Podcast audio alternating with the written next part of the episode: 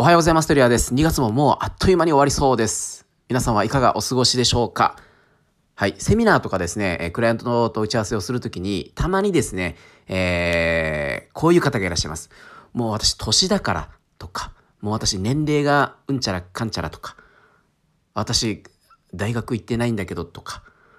正直そういう言葉を聞いたらですね、僕はちょっとカチンとくることがあってですね、なぜかというと僕の知り合いに結構年いってからですね、えー、努力して成功している方が周りにいるので、それは単純に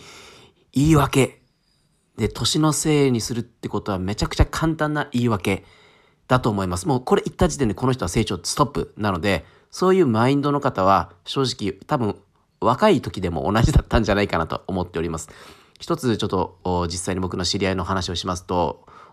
K さんっていう女性の方がいて、え僕は20代の時からずっとお世話になっていて、いつも A&W でですね、あの、ユンタクビジネスの話をしてた方がいらっしゃるんですけども、この方はですね、えー、シングルマザーで60歳になって学童保育を始めました。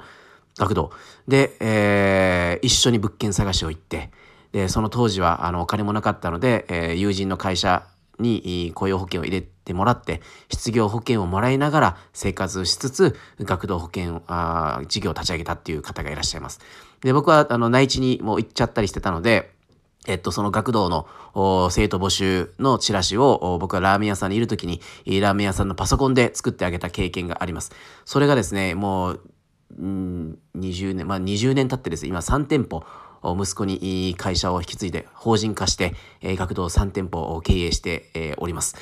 というぐらいですね、バイタリティがあれば、それ年齢関係ないので、え年齢を言い訳にするのはやめていきましょう。最近朝辛いのは多分僕、年のせいかなと思っております。以上です。